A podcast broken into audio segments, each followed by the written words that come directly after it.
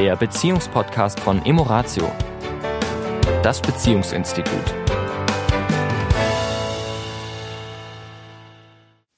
Hallo und herzlich willkommen auch in dieser Woche wieder. Hier sind die Emoratioaner. Der Sami. und die Tanja. Hallo.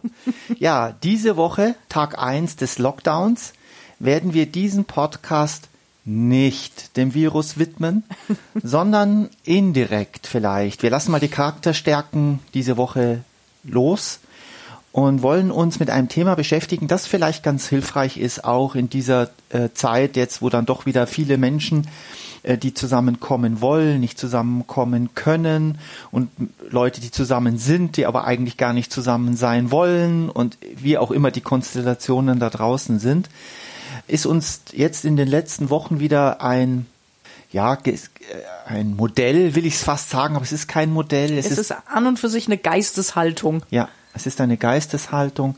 Und zwar, die meisten von uns haben es vielleicht, äh, hast du vielleicht als Zuhörer auch schon mal gehört, äh, von Marshall B. Rosenberg, die gewaltfreie Kommunikation. Und ja, da ist, da steckt ein gewisses Modell drin, aber es geht überhaupt nicht um das Modell, äh, Marshall Rosenberg hat das in den 70er Jahren, dieses Institut in, in, in das, ins Leben gerufen. Und es heißt GFK, gewaltfreie Kommunikation. Und damals zu der Zeit hat man gesagt, hä?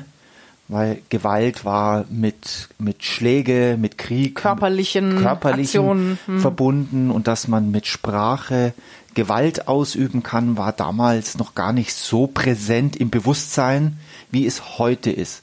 Also nur mal als kleines Beispiel. Ich bin ja noch, bin jetzt Jahrgang 53. Ich habe im Ausland, war ich auch in der Schule. Du bist jetzt 53. Also ich bin 53. Das habe ich gesagt, Jahrgang 53. Nein, um Gottes Willen, nein. Ich bin, ich bin 53. Hast du mir da was verschwiegen?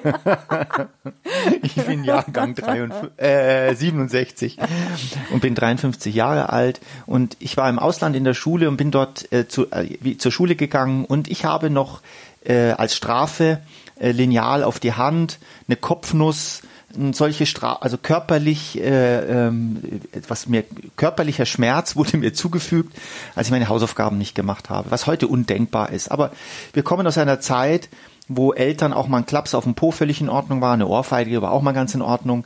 Das sind alles Themen, die heute völlig undenkbar sind, aber sie sind gar nicht so lange her. Also ich persönlich habe es noch erlebt. Und wir sprechen heute aber über die gewaltfreie Kommunikation. Ja. Und, und was du ja auch eben, was, was äh, ja so klar ist, was du gerade sagst, die, die körperliche Gewalt, die wurde einfach verdammt, weil die so offensichtlich ist, was aber ja nach wie vor auch in Beziehungen und in Familien und ja, zwischen uns Menschen stattfindet, ist eben die verbale Gewalt.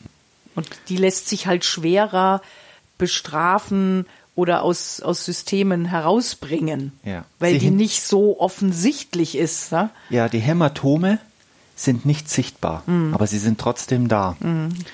Ähm, vielleicht ganz kurz nochmal ähm, ein kleiner Sidestep, der ja bis der schon negativ ist, der vielleicht erschreckend ist. Also ja, wenn ich mich, wenn ich da kurz innehalte und drüber nachdenke, ist es erschreckend.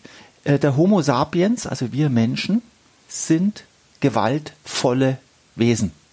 Wir sind gewaltvoll zur Natur, zu äh, den Tieren, zu den Meeren, Fischen, Insekten. Wir sind gewaltvoll zu, zu den Menschen, zu anderen Menschen, die anders. Zu uns selbst. Zu uns selbst. Wir haben, wir sind, wir haben ein großes Potenzial in uns. Ich habe ein großes Potenzial in mir. Und ja, lieber Zuhörer, du hast Potenzial in dir für Gewalt. Und die sucht sich manchmal ihr Ventil. Und wir dürfen da sehr, sehr genau hinschauen, wo denn unser Potenzial zur Gewalt ist. Jeder von uns hat es.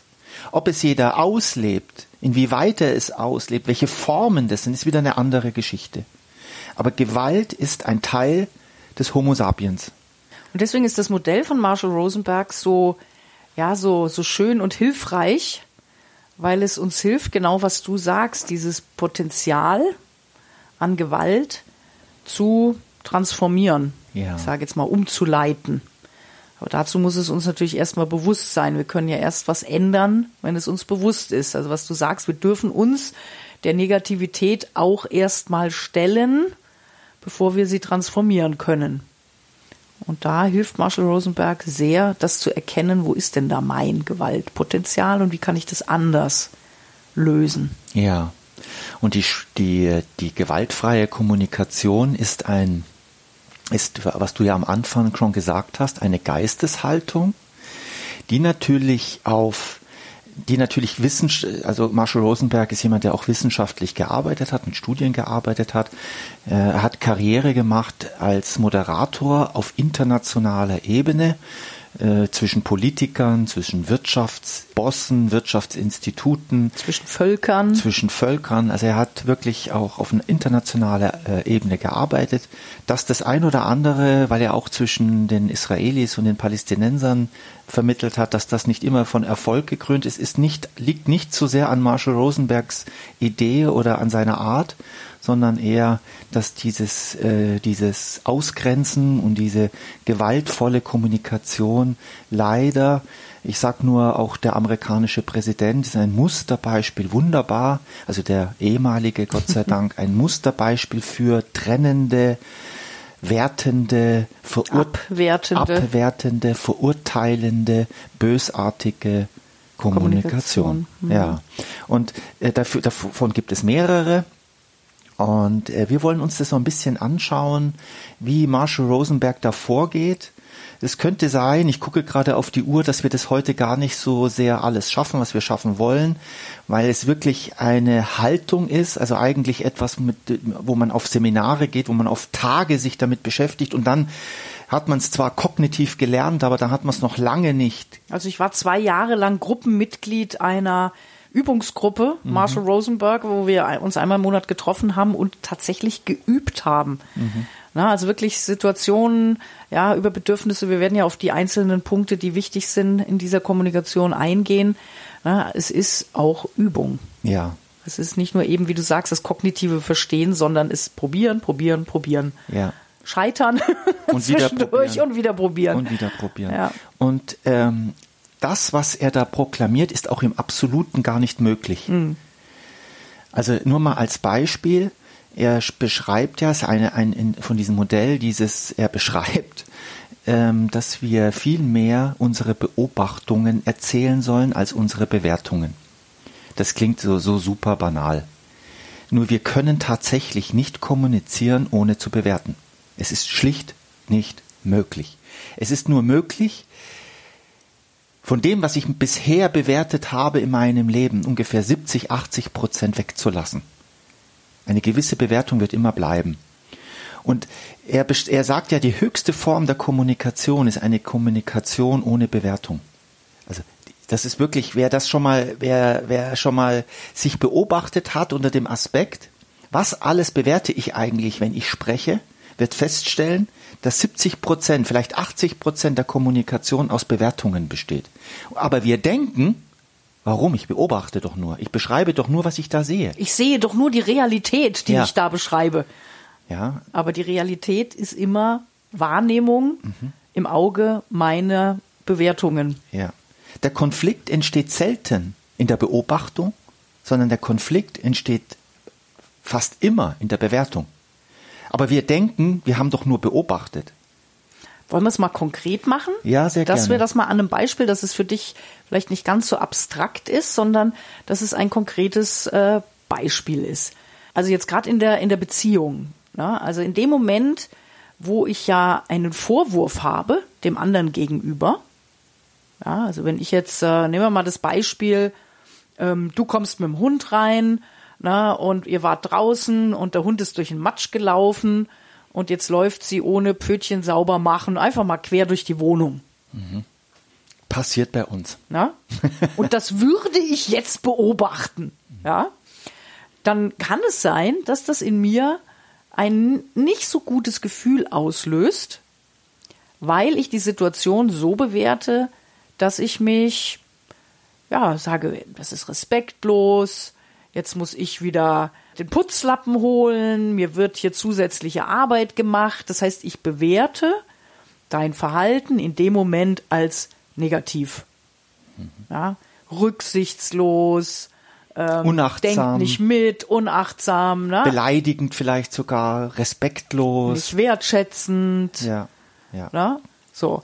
Und in, ich habe im Prinzip schon ein bisschen diesen Prozess beschrieben. Ne? Also ich habe eine Wertung, die geht durch meinen Kopf.